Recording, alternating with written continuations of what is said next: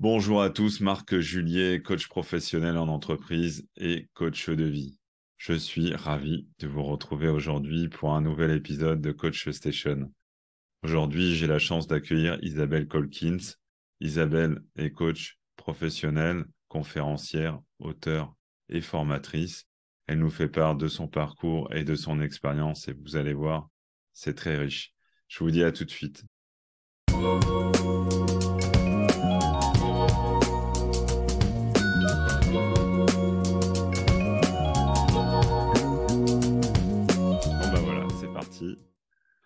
Bonjour Isabelle. Bonjour Marc. Bon, je suis super content euh, qu'on soit ensemble aujourd'hui. Hein, euh, tu, vois, je suis un peu ému même. je le sens, je le sens. Tout va très bien. bon, toi qui es une spécialiste de la prise de parole, en plus, euh, ça, ça, met un peu la pression. Pression, mais non, mais non. Non. donc, en fait, ce qui est, ce qui est vraiment euh, je, pose un peu le cadre. Hein. On, s'est rencontrés dans le cadre d'une formation. J'ai lu aussi ton livre. Euh, tu vas, tu, veux, si tu veux bien nous en parler après, euh, tout au long de cet échange. Tu as eu un, parcours assez riche. J'ai vu que tu avais démarré dans le journalisme. Mm-hmm. On va en parler, ouais. On va en parler. Après, c'est vrai que petit à petit, tu t'es orienté vers la, prise de parole. Tu es quelqu'un qui, a, qui donne euh, j'allais dire du sens et de la, valeur à, la façon dont on, s'exprime, les mots, ça a beaucoup d'importance pour toi. Je sais que tu es orienté aussi sur, sur quelque chose qui est la communication non violente. C'est un outil qui est beaucoup utilisé dans, dans le milieu du coaching. Qui, euh, voilà, et là, là, je suis vraiment super content euh, qu'on soit là à échanger. Hein, pour la petite histoire, j'ai participé aussi à ta formation. Ouais tu nous en parleras, qui est une super formation justement sur le, fait de s'autoriser, euh, le s'autoriser à prendre la parole. Et parfois, qu'est-ce qui, qu'est-ce qui vient euh, freiner euh, cette, cette, cette autorisation?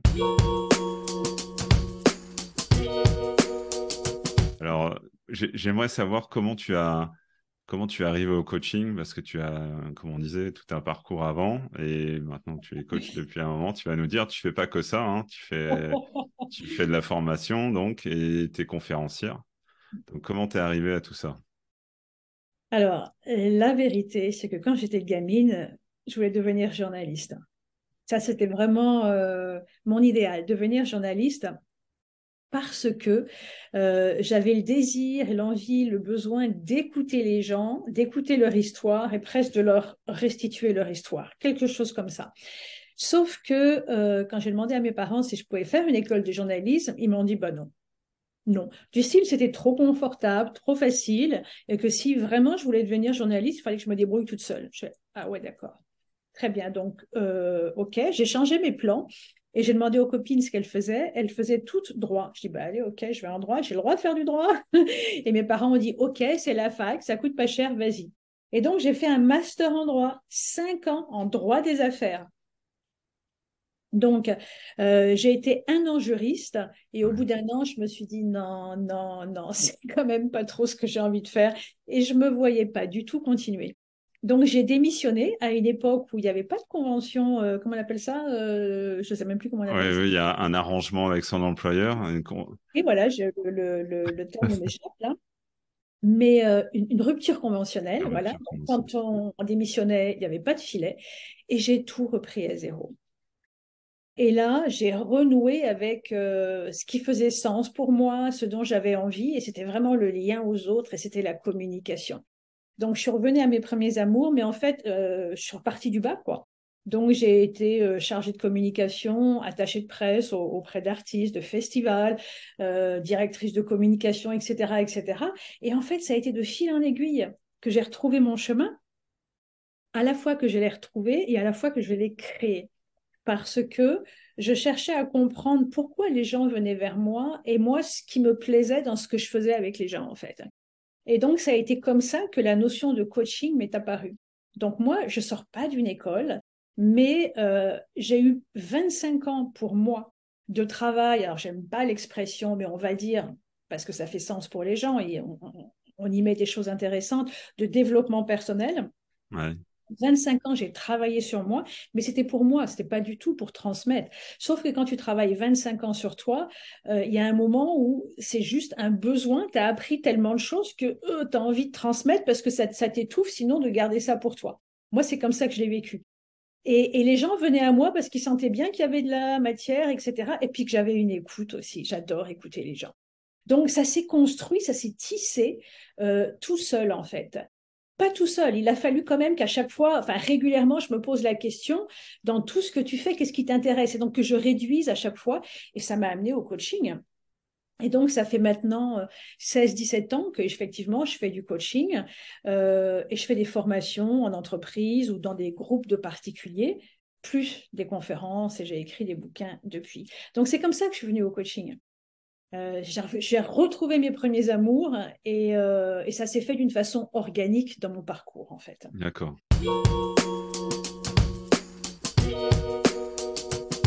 Et pour toi, le, lien euh, développement personnel, coaching, c'est ça, semblait une évidence quoi. Tu, penses que le coaching aujourd'hui, enfin, j'allais dire la partie développement personnel, ça fait partie du coaching pour toi? Dans mon histoire à moi, oui. Pas forcément pour tous les coachs. D'accord. Euh, parce que dans le coaching, je veux dire, on, travaille tellement de choses que euh, il y, en a qui vont venir du développement personnel et d'autres non. Euh, voilà. Après, moi, ma façon de travailler, c'est et c'est ce qu'on vient chercher chez moi. Et moi, je travaille beaucoup en entreprise et avec le particulier. C'est moi, j'estime que ce qu'on arrive à manifester à l'extérieur, c'est le reflet de notre intériorité. C'est-à-dire que, et mon travail sur la parole et en général, de façon générique, hein, c'est vraiment de, euh, de faire tomber les peurs, les croyances, de, de, de, nettoyer les mémoires et les blocages. Et plus on va fluidifier l'intériorité, plus on sera au clair avec soi-même et plus l'intériorité sera intègre et intégré, en fait, tout sera fluide, tu vois, parce qu'il n'y aura pas des choses qui vont brider, etc. Euh, plus ça, ça va être euh, comme les réglages, toi, des, de l'horlogerie suisse où tout fonctionne bien parce que on est honnête, sincère avec soi, qu'on a fait le travail du connais-toi toi-même des, Grecs, d'accord? Euh, donc on a fluidifier et libérer tout ça, bah, plus euh, au niveau extérieur, euh, ce sera facile. Et au niveau de la parole, et au niveau du leadership, et au niveau de la construction de plein de choses, euh, du fait de porter des projets, etc. Tu vois mon lien, il est, direct. Donc, dans ce sens-là, le développement personnel fait sens, évidemment. Quoique, il y a développement personnel et développement personnel aussi. Ok, donc ça, ça c'est, un sujet. on a parlé un petit peu en off hein, pour pour euh, bon pour déjà refaire un, lien parce que c'est vrai qu'on on avait échangé mais plus euh, en dans le cadre de ta formation. Et c'est vrai que moi je, te le disais ouvertement c'est vrai que à travers aussi le coaching aujourd'hui il y a beaucoup de confusion. Tu me demandais un peu le projet en quoi il consistait coach station aujourd'hui.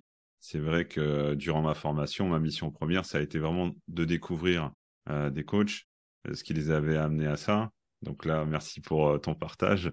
Et puis aussi, on se disait que ça permet d'éclaircir un peu les choses. Il y a beaucoup de, je pense parfois, de confusion à travers des, messages qui sont euh, euh, distillés avec plus ou moins de valeur. Bon, ça, moi, j'ai pas la prétention d'être d'être euh, monsieur nettoyage, monsieur propre, pas du tout, mais c'est vrai que je pense que c'est un, et, je l'ai senti vraiment à travers euh, ce que tu proposais, c'est vrai qu'il y a une éthique, euh, il, y a, des valeurs, et c'est important autour de ce métier de, garder ça. Hein. Après, quelle que soit la, façon dont on le propose, mais c'est important d'y mettre de la valeur, de, l'éthique, comme tu disais aussi, d'être aligné. Toi, tu, on est beaucoup sur ce travail avec toi, travail intérieur qui permet euh, d'aller un peu plus loin que, que euh, certains outils. Moi, j'ai apprécié beaucoup le fait euh, d'être sur un plan méditatif, tu vois, quelque chose où on, on, essaye de, de s'écouter, qu'est-ce qui se passe à l'intérieur. Moi, je te l'avais partagé, c'était c'était bizarre pour moi parce que j'avais pas forcément l'habitude d'aborder la formation sous cet angle-là. Et, et, je te l'avais dit, hein, ça a créé, je trouve, un lien dans le groupe euh, parce que justement, on était sur un autre plan. Donc, euh, j'aime beaucoup aussi ton approche sur le fait que quand on, c'est pas parce qu'on dit pas des choses qu'elles sont pas là, qu'elles n'existent pas. voilà. Tu vois, par exemple, je vais revenir à toute la question du coaching, mais ce matin, je je chez une femme qui est architecte. Et naturellement, elle m'a livré beaucoup de, d'éléments de son histoire personnelle et parfois intime. Et, elle était à la fois dérangée, à la fois soulagée. C'est le paradoxe de parler de tout ça. Et, je lui ai rien demandé, mais elle a senti que et je lui dis, mais je te remercie parce qu'en fait, bien sûr, euh, tout ce qui n'est pas au clair dans notre histoire personnelle euh, nous encombre dans la parole, nous retient dans la parole. Là, avec un membre de sa famille, elle, elle a pris conscience qu'en fait, il était là et qu'il y avait une problématique, beaucoup de tristesse, des blessures, etc. Et euh, elle avait oublié, en fait. Et et elle l'a partagé elle-même. Et je lui dis, voilà, tu vois, tu en parles et ça veut dire que c'est là, ça t'entrave, c'est dans ton chemin. Je veux dire, quand tu veux communiquer, il y a cette histoire, euh, cette tristesse, etc., bah, qui est là. Et que si tu t'y intéresses pas et que tu nettoies pas cette chose-là, bah, ce sera tout le temps présent dans ta communication, que tu le veuilles ou non, que tu en sois consciente ou pas. Donc, plus on, met, on est au propre, entre guillemets, hein, mais au clair surtout, euh, plus la communication va pouvoir être pleine, en fait. Et plus elle aura d'impact et plus ce sera incarné. Mais pour revenir à la question du coaching, il euh, faut bien comprendre que quand les gens viennent se faire coacher, quel que soit le sujet, euh, ils sont souvent en posture vulnérable aussi. Hein, et ils remettent de leur pouvoir quelque part dans les mains du coach. C'est pour ça qu'il faut être au clair là aussi avec ses intentions et aussi avoir réparé ses blessures parce que sinon on peut faire beaucoup de mal. Et moi j'ai été témoin euh, de personnes dont j'étais proche, qui étaient coach, et je les, je les ai vus agir. Et, et c'est compliqué parce que beaucoup de coachs deviennent coach, et ça a été mon cas aussi. On devient coach parce qu'on veut soi-même se réparer. Et donc, c'est notre chemin de réparation, de guérison et de réalisation. Euh, ce qu'il faut, c'est qu'il faut avoir réalisé son chemin de guérison avant de pouvoir s'occuper des autres. Et c'est pour ça, moi j'ai fait 25 ans toute seule. Et du coup, c'était relativement réparé. Et voilà. Mais il y a des gens qui veulent aller trop vite et ils ont tellement le, le besoin, l'envie, ou même le besoin financier, ou le besoin de pouvoir, ou je ne sais pas trop quoi, mais ils ne sont pas eux-mêmes réparés et ils veulent réparer les autres. Et c'est là où il y a problème parce qu'on ne peut pas réparer les autres si on n'est pas soi-même réparé. Ou alors, on peut réparer les autres aux endroits où soi-même on est réparé et après, on peut plus aider. Mais c'est là où c'est compliqué au niveau du coaching, mais c'est pour ça qu'il faut beaucoup d'honnêteté et de sincérité de la part du coach pour se connaître et savoir où est-ce qu'il peut aider les gens et où est-ce qu'il ne peut plus les aider parce que lui-même n'a pas déjà fait le chemin. Et aussi une clarté par rapport à lui-même. Pourquoi est-ce qu'il fait ça? Et souvent c'est vrai enfin souvent il arrive que des coachs le font aussi pour un besoin de reconnaissance un besoin de notoriété un besoin de euh, d'argent de choses comme ça euh, donc c'est compliqué et il faut vraiment bien se connaître et être au clair euh, pour pouvoir être propre dans le lien à l'autre. Et, et, du coup, ça, ça libère la voix. Quand on est propre, ça libère la voix. Cette fameuse alliance là, dont, dont, on parle souvent dans le coaching. Et le, le fait que, euh, attention, euh, enfin moi j'aime bien dire que le coaching c'est pas un métier pansement.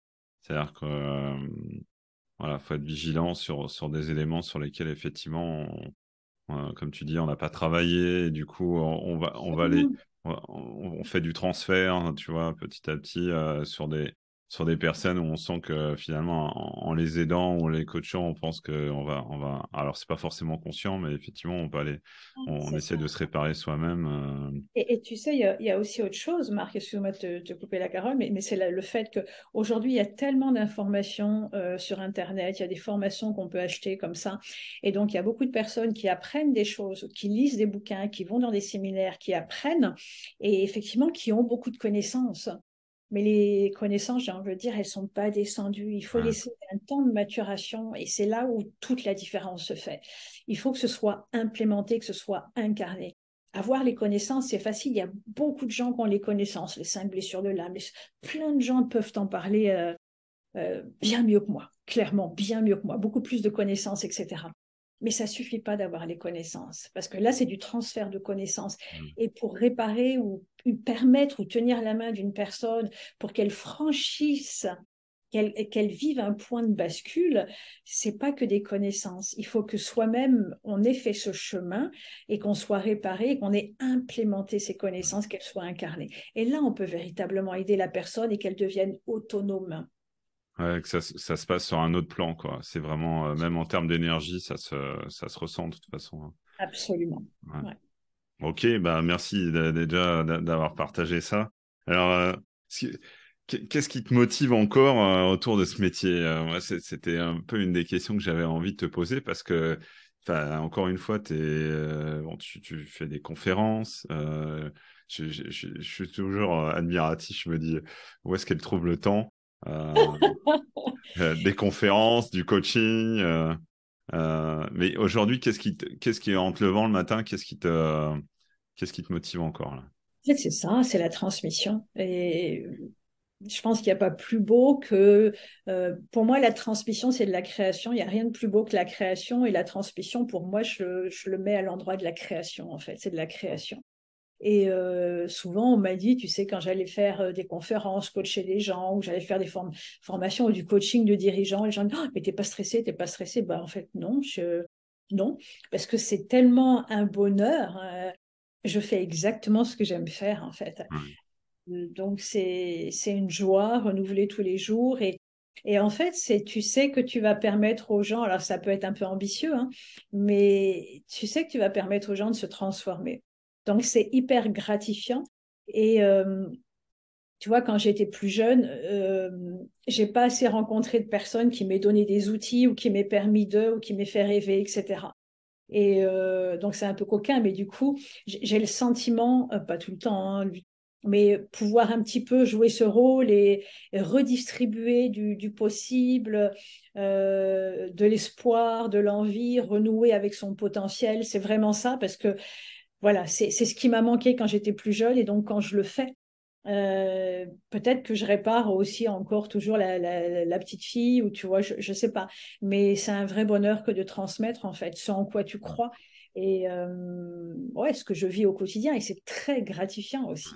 C'est important, c'est important ce que tu dis, de, de, de, donner l'opportunité aux gens d'être à nouveau, euh, j'allais dire, dans le contrôle, dans le pouvoir de leur potentiel. Ça, c'est une, c'est une, une, opportunité énorme. Hein, euh, Prendre le pouvoir sur leur vie, parce qu'il y a beaucoup de gens, et je comprends le climat, etc., la presse, tout ce qu'on peut lire. Il y a beaucoup de gens qui sont défaitistes. Oh, ce monde est difficile. Oui, mais il a toujours été, quand on va dans toutes les périodes de l'histoire, partout. Moi, je me souviens et je regrette de ne pas avoir gardé ce texte. Il y a 10 ou 15 ans ou 10 ans, j'ai dû lire, je suis tombée sur un texte, j'ai dit waouh, c'était exactement à l'époque, etc. En fait, non, c'était du Goethe. Donc il y a quoi, 200 ans, 300 ans, je ne sais plus, tu vois. Et tu avais l'impression qu'il décrivait exactement ce qu'on vivait aujourd'hui. Et, en fait, chaque époque a, a, sa cruauté, sa difficulté et en même temps son possible. Donc, euh, donc oui, il y a des choses qui sont très difficiles et en même temps, il y a Internet, donc il y a de la folie sur Internet, mais il y a aussi tellement de possibles, c'est le paradoxe de la vie. Donc, et aujourd'hui, on est à, un moment de l'histoire où il y a des choses très difficiles et il y a des choses tellement possibles, justement aussi grâce à Internet, comme là, notre échange, la diffusion d'idées, la diffusion d'espoir. Et, et je pense que il y a tout un nettoyage à faire de façon intérieure pour se libérer de, de toute ces, cette noirceur qu'on a absorbée dans cette culture française qui a du bon, mais qui a aussi toi, la réprimande, euh, tout le parcours scolaire. la, culture, la culture de l'échec, j'entendais. Euh, c'est le, le, cynisme, il y a beaucoup de. J'en parle parfois avec les enfants parce que c'est vrai qu'ils ont parfois une vision euh, euh, bah, justement à travers les, Internet, les, les, réseaux sociaux, etc. Donc ça fait du bien de temps en temps de poser les choses, mais on sent qu'ils ont, ils ont un regard aujourd'hui, euh, une distance, ils en prennent, ils font leur tri, mais euh, c'est important qu'ils prennent aussi de la distance, tout comme nous, avec ce qui arrive aujourd'hui, parce que sinon on se fait happer tous les jours et on en oublie ce, ce qu'on a envie de vivre et ce qui est vraiment important pour nous aussi, quoi. C'est Exactement. Tu sais, moi, je suis passée par la culture euh, anglo-saxonne, euh, américaine notamment, mais anglo-saxonne en général, où je l'ai côtoyée de très près très longtemps et elle m'a beaucoup apporté. Et eux, ils sont beaucoup plus décomplexés. Et c'est vrai qu'ils sont dans l'action, ils sont dans le, euh, dans le dans le tourner solution en fait. Et pour moi, c'est un des secrets de la vie, tourner solution quoi. Arrêter de se regarder le nombril et ça va pas. Mais euh, ok, qu'est-ce qu'on peut faire Qu'est-ce qu'on peut faire? Et se, mettre dans le sens de la marche en fait. Et il y a tout le temps, on peut tout le temps aller vers un mieux. Donc euh, voilà, ce métier est super est un beau lieu, voilà, parce que il, permet aussi, il, me permet de, de redonner effectivement, comme je, je l'ai dit à plusieurs reprises, de l'espoir aux gens en fait. Et la vie est belle aussi. C'est un choix. je, te remercie pour ça.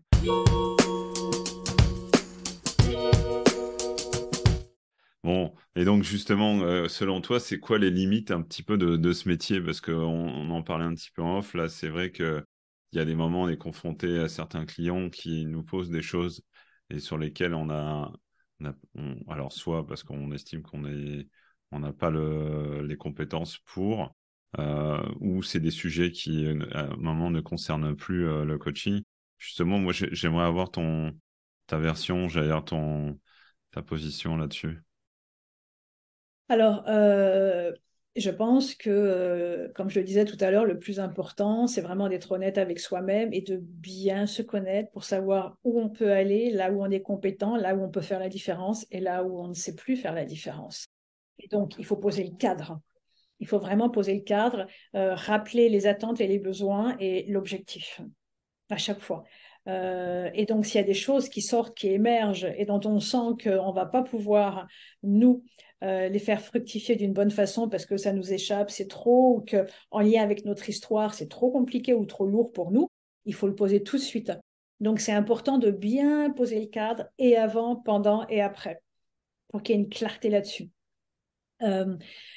On a parlé en off tout à l'heure quand on voilà euh, éventuellement des abus sexuels parce qu'on parle beaucoup de ça parce qu'on n'en a jamais parlé avant et qu'aujourd'hui la parole s'est libérée, etc. Moi, par exemple, euh, mais c'est mon parcours, c'est mon âge, c'est mon expérience. Euh, tu vois, il y a une personne qui, il n'y a pas si longtemps qui est venue me chercher sur la prise de parole, par exemple.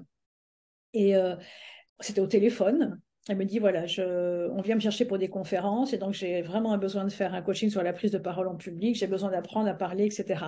Et moi, j'entends sa voix, son énergie au téléphone et spontanément, je dis non, c'est pas sur la prise de parole, la prise de parole va très bien. C'est autre chose, c'est les émotions. Je sens qu'elles sont bloquées là, au niveau de la gorge, qu'il y a quelque chose qui bloque et que les émotions, il y a, c'est une problématique au niveau des émotions. Et elle s'est mise à pleurer. Et elle me dit, écoutez, euh, voilà, je, je ne pensais pas du tout qu'on allait arriver là. Et bon, et elle me dit qu'elle a vécu un abus sexuel et que, et donc, euh, je ne sais pas comment, pourquoi, etc. Mais pour moi, ça a été les émotions, blocage, et donc j'ai compris. Et donc, personnellement, je l'ai incorporé dans le coaching parce que c'était la problématique que c'était venu, et mais je me sentais euh, tout à fait apte à, résoudre ça, si tu veux. Tu vois. Enfin, à résoudre, pas forcément résoudre, mais à en parler d'une façon à ce que ça puisse, quelque chose puisse être libéré, et donc, du coup, les émotions et, la parole aussi. Et donc, on, a, on a parlé de son histoire, on a travaillé sur les émotions et sur la parole. Mais voilà, comme j'ai dit tout à l'heure, j'ai 25 ans de travail sur moi avant, 16 euh, ans d'expérience. Euh, voilà, j'ai un certain âge, donc voilà, je, me, à mon âge, avec mon expérience, je ne me sens pas intimidée par beaucoup de choses. Je me sens euh, assez apte à porter beaucoup de choses, mais si je me sens pas apte ou si je sens que euh, je n'irai pas, ou parfois la personne est trop fragile ou, je ne sais pas, et auquel cas, non, ça c'est avec un thérapeute. Là, j'ai senti que dans le lien avec cette personne, ça pouvait se faire. Et ça s'est fait très très bien. Il y a d'autres cas, et d'ailleurs j'ai rencontré, c'est dans une formation Pôle Emploi, où euh, c'était sur la parole et une femme a parlé d'un abus sexuel, etc. Et donc, euh, on a écouté. Et après, là, j'ai posé et j'ai dit ça, il faut aller, euh, il faut aller euh, consulter, il faut aller voir un thérapeute, etc., etc. Donc ça, en plus, c'était en groupe. Je ne l'ai pas pris en charge et même individuellement, je ne l'aurais pas prise en charge parce qu'il y avait d'autres choses au niveau de la problématique de la personnalité, etc. C'était pas possible. Donc là, je l'ai renvoyé. Donc, de façon générale, il faut vraiment bien poser le cadre euh, avant les attentes, les besoins, dire ce qu'on va faire avec la personne, comment ça va se passer et, euh, les objectifs. Et si d'autres choses arrivent, de tout de suite euh, adresser ces choses-là pour dire écoutez, ça, ça va être géré ailleurs ou l'incorporer si on sent qu'on est en capacité de. Et, ça, on le sent très fort. Et puis, voilà, par rapport au chemin ou à notre expérience de vie, on sent si on est capable ou pas. Et si c'est juste aussi, parce que parfois, non. Moi, ma façon de travailler, c'est de d'aller dans l'intériorité. Donc, bien sûr que s'il y a quelque chose qui obstrue durement, euh, j'ai quand même une tendance à aller voir. D'autres coachs n'auront pas cette tendance et, ça, et c'est juste pour eux aussi. Ouais.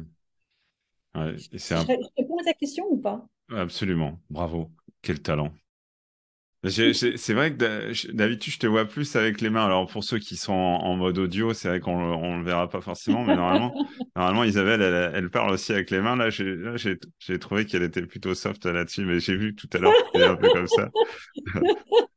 mais ouais, mais c'est chouette que tu nous partages ça parce qu'effectivement, euh, il peut se poser la question à un moment de si j'ai vécu ça, est-ce que j'attire des clients qui, du coup, eux-mêmes ont vécu des choses qui sont similaires?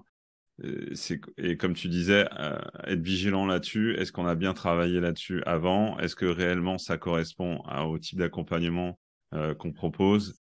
Et, et, comme on disait tout à l'heure, pour des questions alors à la fois de, de, sécurité, hein, j'allais dire de confidentialité, de sécurité, de plein, plein, plein de choses qui vont venir se greffer autour de, de l'accompagnement.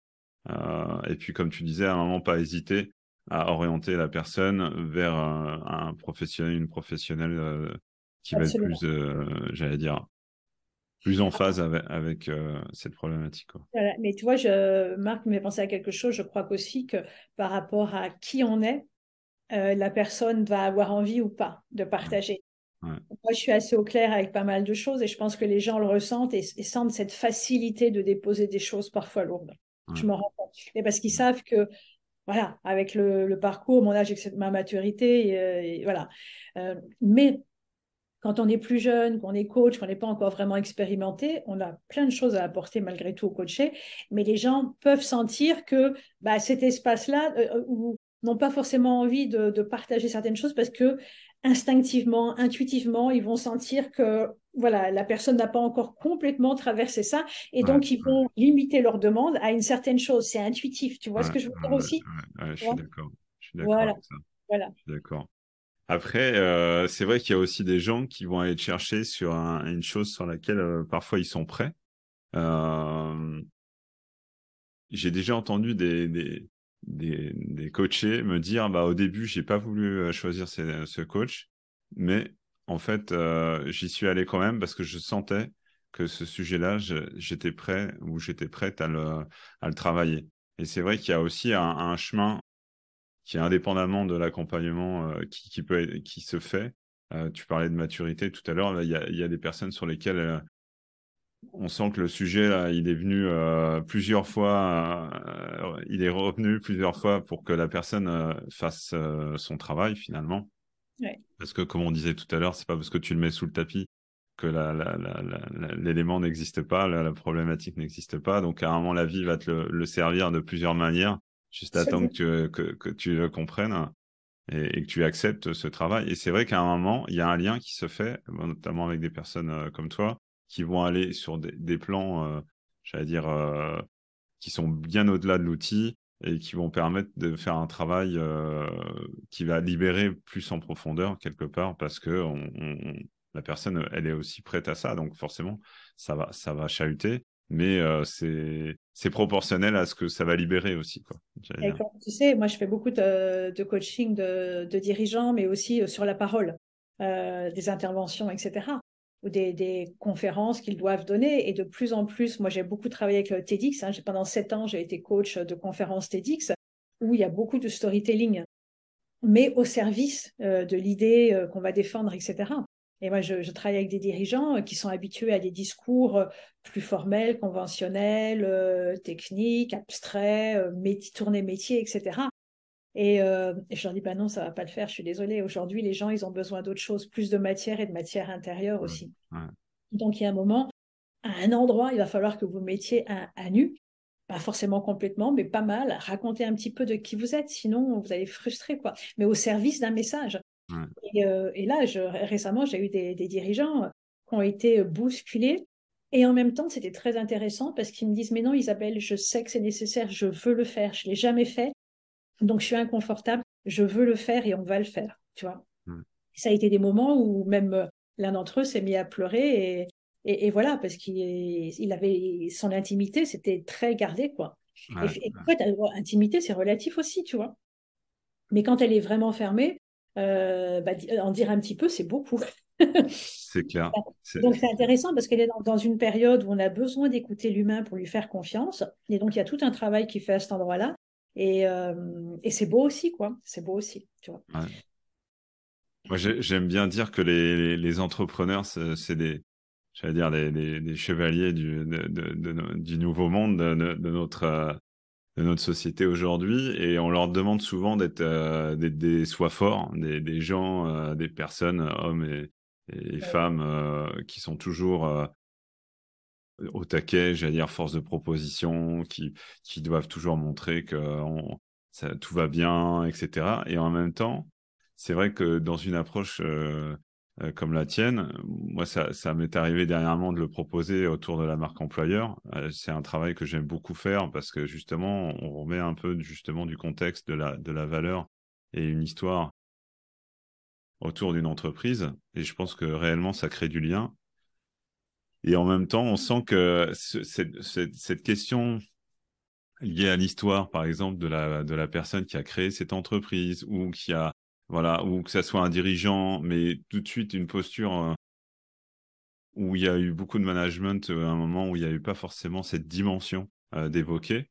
Bah, le fait de mettre ça comme ingrédient, même pour quelqu'un qui, a un bon leadership, mais qui a toujours fait en, sorte de, de, squeezer un peu cet aspect-là, eh ben, on sent que ça, ça va venir toucher quelque chose, ça les rend plus vulnérables. Du coup, au début, ils y vont pas forcément.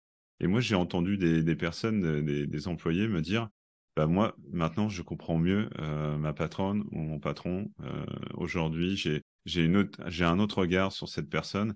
Donc, je, je, pense que tout le monde est gagnant parce que c'est vrai que moi, j'ai vu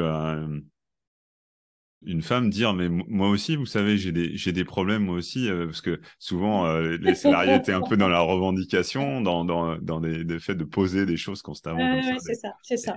Et, à un moment elle, elle elle a osé dire mais elle a dit bah ça m'a fait un bien énorme de dire que moi aussi euh, j'étais une femme que j'avais des enfants que j'avais un, un mari plein de choses à gérer en dehors de la boîte. Et puis aussi la boîte bah voilà des contrôles fiscaux des, des, des choses qui sont plus ou moins faciles à gérer, euh, des, employés euh, qui sont là, qui sont plus là. Le fait qu'elle l'ait posé, eh ben, les autres se sont dit, bah ouais. ils en avaient... Voilà. Donc c'est bien parfois de s'autoriser. Hein. Mais complètement, parce qu'en plus, il y a plein d'études, hein, c'est documenté aujourd'hui. Plus les managers vont être ou leaders vont être ce qu'on appelle empathiques en fait, en, en, révélant une partie de leur territoire intérieur, plus les collaborateurs vont leur faire confiance, plus et ça, tout ça, c'est chiffré. En termes d'innovation, il y aura des bons en termes d'innovation, en termes de collaboration, en termes d'engagement, en termes de capacité à gérer l'équilibre vie pro, vie perso. C'est dingue. Et en plus, plus les managers ou leaders vont s'autoriser à révéler eux-mêmes justement des pans de leur histoire, plus les collaborateurs vont être impliqués et plus il y aura des bienfaits, mais partout réduction des coûts, enfin tout partout, à tous les étages de la société, ça se ressent. Voilà, donc euh, on aurait tort de s'en priver quand même.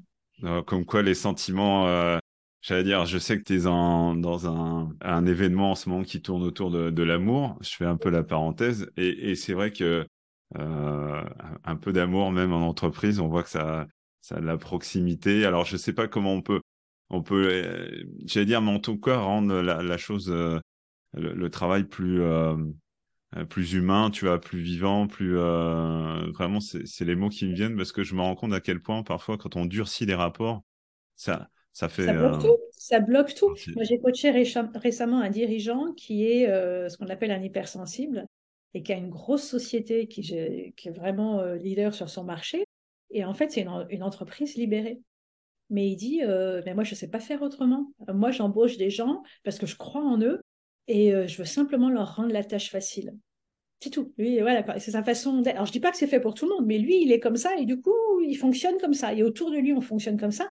Et ça se passe très bien. En fait, il, il va même pas chercher, il va pas contrôler, etc. Il donne la confiance et les gens sont tellement heureux qu'on leur fasse confiance que waouh, ça, ça génère, ça, ça amplifie le potentiel de chacun. C'est ce qu'on appelle l'effet Pygmalion. Moi, j'ai une conférence en fait sur l'amour en entreprise, mais l'amour, euh, tu vois, le, fait que quand on pose un regard généreux, bienveillant et fécond sur quelqu'un, eh ben, on déploie son potentiel. Et en fait, l'entreprise ou le travail a été, euh, bah, ça vient de la période industrielle où tout a été sévère, dur, etc. Mais en fait, euh, on rend les gens malheureux et ils sont moins capables, ils ont moins d'envie de, travailler, moins d'engagement. Mais si on change cette dynamique, parce que la nature humaine, à la base, en fait, elle est généreuse.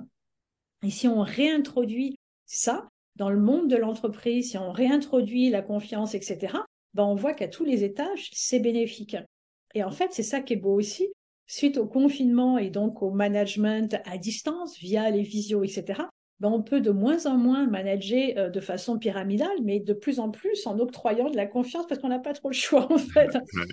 Donc ça demande aux managers de se remettre en, euh, question, mais justement de, nouer des liens différents avec leurs collaborateurs. Et en fait, il y a beaucoup de choses à gagner là-dessus parce que même la nouvelle génération qui arrive là, eux, ils ne veulent travailler que s'ils prennent leur pied en fait. Ça peut être un peu fou, mais en même temps, à un endroit, ils ont raison. quoi. Donc, ils nous permettent de remettre le balancier à un endroit plus juste et meilleur pour tout le monde, en fait. C'est vrai que ça surprend un peu, mais aujourd'hui, les, jeunes euh, s'attachent plus à, des valeurs, à, une entreprise qui, a, qui fait sens pour eux. Et comme tu disais, ils sont beaucoup sur l'horizontale. Ils, ils, travaillent de moins en moins à la verticale. Donc, c'est vrai que je pense que c'est déstabilisant pour des gens qui ont toujours eu l'habitude d'avoir des, euh, un management très euh, très vertical, mais en même temps c'est vertueux pour tout le monde. Hein, parce que... je pense qu'ils ont vu leurs parents tellement souffrir, s'emmerder, rentrer à la maison épuisés après 8, 9, 10 heures de travail et donner leur vie au travail, qu'ils se sont dit mais jamais de la vie en fait, jamais de la vie, tu vois. Donc ils nous permettent de créer un peu l'effet balancier. Donc peut-être que eux ils vont trop loin dans, dans leurs demandes et leurs attentes, ou peut-être pas ou peut-être pas, mais ils nous permettent de déconstruire un modèle qui nous a quand même étouffés, quoi.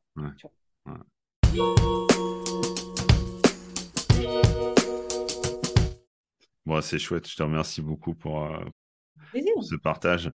Et du... je, voulais, simplement préciser quelque chose quand tu parlais du, coach. Euh, euh, il y, a des gens récemment, alors là, qui me parlaient d'aller chercher, de, de, se remettre en mouvement au niveau physique, d'aller chercher un, un, prof, et il parlait de yoga, et d'aller chercher un prof de yoga le coach, je vais faire un parallèle en fait. Euh, si on a besoin et on a envie de remuer le corps, se sentir mieux, et donc il y a plein de types de yoga et il y a plein de professeurs de yoga. Et en termes de coaching, c'est pareil. Hein. En termes de coaching, il y a plein de méthodes de coaching et aussi il y a une personnalité du coach. Donc quand on va choisir son coach, il faut à la fois ressentir que la méthode nous convient ou va nous apprendre quelque chose et en même temps, il faut avoir envie de travailler avec la personne. Mais c'est pas parce qu'un jour vous allez rencontrer un coach et vous dites euh, il n'a pas fait l'affaire ou vous n'avez pas envie que du coup il faut rayer le coaching. Il faut aller chercher, il faut prendre le temps d'aller chercher la bonne méthode et la bonne personne pour vous. Et parfois la bonne personne, ça peut être celle avec qui vous vous sentez en phase ou parfois non. Parfois, ça va être une personne complètement qui vous êtes étrangère dans sa méthode de fonctionner, mais justement, vous allez avoir, euh, vous allez apprendre des choses avec elle aussi, quoi. Il faut être ouvert dans cet espace-là aussi, quoi. C'est bien que tu m'aies posé ça parce que justement, j'allais te poser la question comment choisir un, coach. C'est bien, tu m'as devancé. Mais euh, c'est important ce que tu dis parce que quand j'ai commencé le projet Coach Station, on m'a dit mais c'est quoi l'intérêt de faire des échanges avec d'autres coachs alors que toi tu vas lancer ton activité de, coach euh, euh, professionnel? Et j'ai dit mais justement L'intérêt, c'est de montrer la différence qu'il y a. Il y a tant de profils différents. Et, moi, j'étais persuadé dès le début que le fait d'inviter des coachs, et je te remercie encore d'avoir accepté l'invitation, c'est aussi pour montrer la diversité et dans l'accompagnement, dans les personnalités, dans, justement le parcours que chacun a eu avant d'être coach. souvent, il y a eu des, vies avant d'être coach, et c'est ça qui est intéressant. Et comme on disait tout à l'heure, il y a des personnes qui vont choisir une personne plutôt qu'une autre. Et ça, ça leur appartient. Quoi. Enfin... Oui, oui. En fait, moi, personnellement, quand je choisis euh, des coachs, tu vois, c'est vraiment un ressenti très fort. C'est vraiment une intuition, je suis ça. Donc moi, je fonctionne comme ça. Et, ça. et ça peut être juste pour certaines personnes, mais il y a des moments où peut-être qu'il faut aller choisir délibérément des gens qui ne soient pas comme nous aussi. justement pour apprendre de nouvelles choses. Si on est dans l'intuitif ou dans le sensible, aller chercher quelqu'un qui est plus rationnel, alors pas de façon exagérée parce que ça va être dur de se comprendre, mm. mais euh, quelqu'un qui peut être beaucoup plus rationnel de façon à ce que nous, on apprenne des choses en, termes de structure aussi. Mm, mm. c'est vrai, c'est vrai. Quel que soit le projet, d'ailleurs, euh, là ce matin, j'étais, j'étais en, réunion pour un, une, formation qu'on est en train de construire sur le burn-out. Et on, est trois profils complètement euh, différents autour de ce projet. Et justement, je trouve que c'est ce qui fonctionne, c'est qu'on a des approches qui vont être euh, différentes. Je mets beaucoup d'importance sur l'aspect visuel, sur euh, comment les, les, les, apprenants vont, vont justement appréhender visuellement les choses, comment ça va s'articuler. Il y en a d'autres, enfin une autre personne, elle est beaucoup sur la, la source. On, on, met ça en avant dans la formation, d'où on tient cette, cette information. donc c'est quelqu'un qui est beaucoup là-dessus. Et moi, ça me fait rire parce qu'on est une autre personne qui est beaucoup sur euh, l'aspect euh, profil et qui va mettre en lien certains éléments. C'est ça. Bah, tu connais, euh, on parle souvent justement au niveau de la prise de parole en public aussi des, quatre profils et des quatre questions. En fait, quand on intervient et sur une formation, les gens sont foutus différemment en fait et ils ont des, des leviers différents. Et donc, il faut répondre à quatre questions, qui est le pourquoi, qui est le comment, qui est avec qui et qui est quoi. Et quand on a répondu à ces quatre questions, eh bien, on, a, on, s'adresse aux quatre profils existants dans la population française mondiale. Voilà. Donc, d'où l'intérêt, effectivement, de travailler également avec d'autres coachs, en fait. Ouais, ouais. Bon, c'est chouette que tu nous partages ça aussi.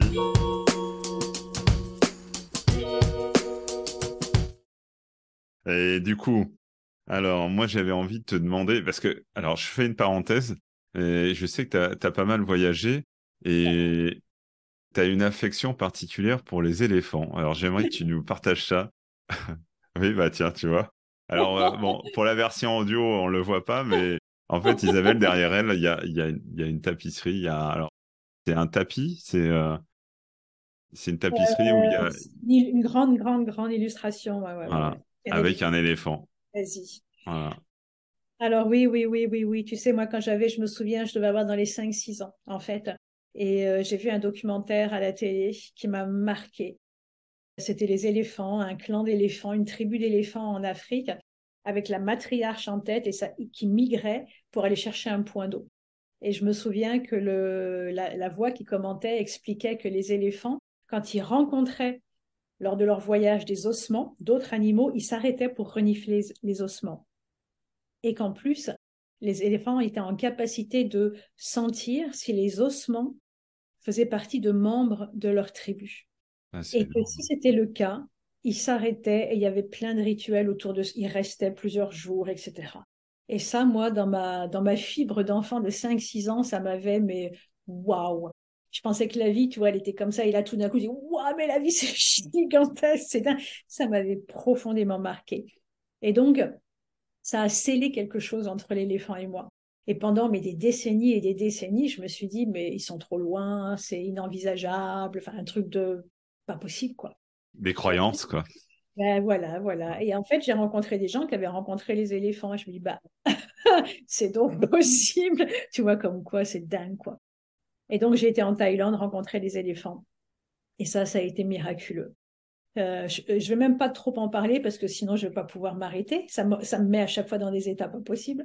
Donc, j'ai rencontré les éléphants, ça a été miraculeux. Et quand je suis revenue ici, c'est très simple. Euh, j'ai senti qu'il se passait, que ça œuvrait dans mon corps, dans mes tripes. Euh, donc j'ai laissé faire. Et au bout de 4, 5, 6 jours, c'est comme s'il y avait comme une commande que j'avais reçue. Un, tu retournes en Thaïlande et deux, tu amènes un groupe. Tu amènes des groupes.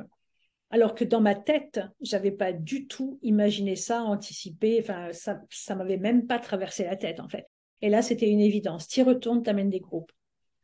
Je dis, bon, d'accord. J'ai organisé des stages éléphants qui se sont remplis, mais tout de suite. Et ça a été dingue. Et en fait, c'est tout le travail que je fais de dépouillement de ce qui nous entrave, de ce qui nous bloque, de ce qui nous gêne. Et l'éléphant, en fait, c'est le maître de stage quand je vais là-bas.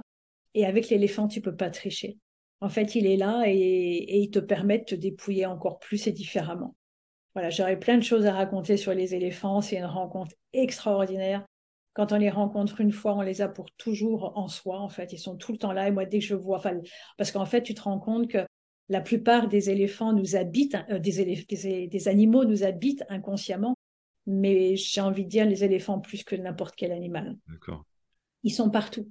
Ils sont partout sur les boîtes de ceci, ils sont gravés, ils sont utilisés en tant que logo, ils sont, ils sont tellement généreux, ils sont tellement sages, ils sont tellement sensibles, ils sont tellement puissants.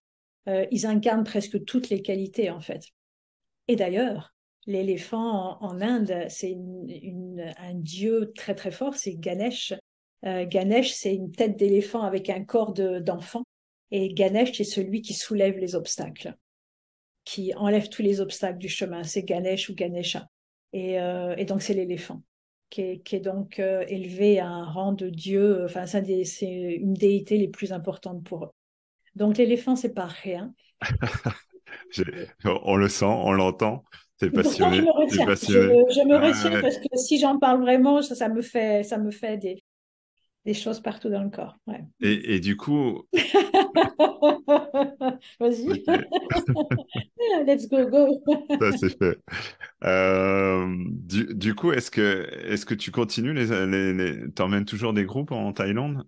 Alors, avec le confinement, euh, bah, j'ai suspendu. Euh, là, avec la, voilà, la guerre, etc., je me sentais pas forcément bien d'amener un groupe euh, parce que là, le climat international est un peu tendu. Donc, écoute, je sais que je vais le refaire hein, parce que l'appel est là, la demande est là, que c'est trop important et je vois le bien que ça fait au groupe, individuellement. Parfois, les gens, ils savent pourquoi ils viennent rencontrer les éléphants, parfois ils savent pas du, parfois ils savent pas du tout, mais ils repartent tout le temps avec euh, une force, enfin, quelque chose de libéré en fait. Donc euh, oui, je vais réorganiser ces stages, mais j'attends que la situation internationale se calme un peu, tu vois, pour que voilà, on y aille euh, l'esprit libre en fait. Ok, bah c'est chouette parce que tu sais que dernièrement j'ai fait un épisode sur l'équi coaching, donc l'accompagnant avec les chevaux, mais là je voilà, on fera un épisode sur l'accompagnant à l'aide des, des, éléphants et c'est tellement faux. Tu sais, c'est vraiment des êtres aussi euh, préhistoriques, quoi, en fait, tu vois. Et quand tu es près d'eux, euh, tu rentres dans une autre dimension de la vie.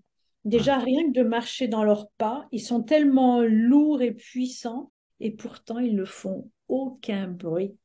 Tu, tu, tu t'attendrais à ce que cette masse fasse du bruit quand tu marches avec eux. Rien. C'est juste des petits coussinets. Il faut que tu tendes l'oreille pour entendre le, le, bruit des petits coussinets, toi, sur le sol ça te, ça t'amène dans d'autres espaces en fait. Et puis ils sont tellement puissants et ils sont tellement sensibles. C'est, c'est, c'est, ils sont majestueux. Sont vraiment majestueux.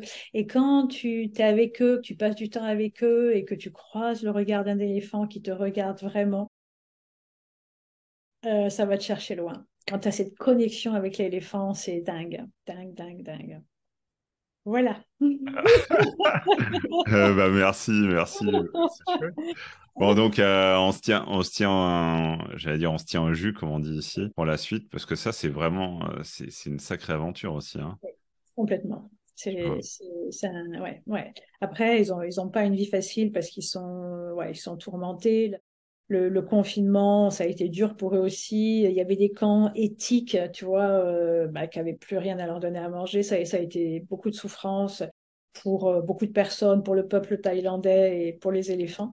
Euh, c'est très compliqué leur situation parce qu'on leur demande de, tu sais, ils sont beaucoup utilisés pour le travail, pour déforester les, les, forêts en fait, leur habitat naturel. Donc c'est fou ce qu'on leur fait subir en fait. C'est fou, fou, fou mais c'est des êtres euh, de lumière. Et donc, euh, voilà, il y a un travail à faire auprès d'eux. Ouais, ouais. Ok, bon, on a bien fait, on a bien fait d'ouvrir cette. Euh, cette... je ne m'y attendais pas. ah, bah oui. ah mais bon, ça, je, je sais que je bon, on s'était pas tout dit à la. Hein.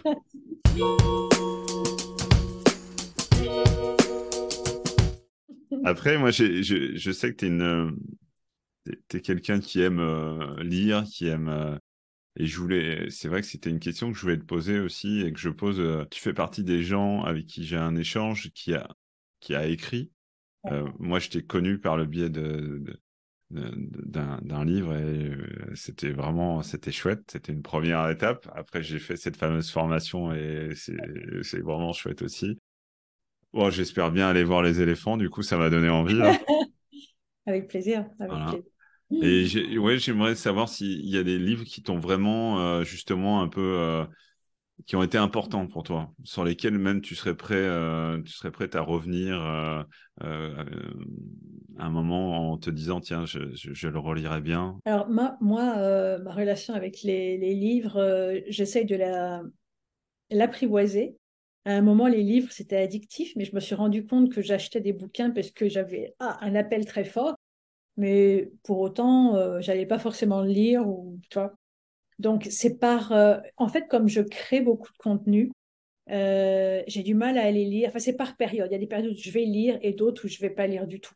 Et là, ça doit faire euh, beaucoup de mois que je n'ai pas lu et que j'ai vraiment du mal à lire, en fait, parce que j'ai mon énergie qui est trop tournée vers la création, en fait, tu.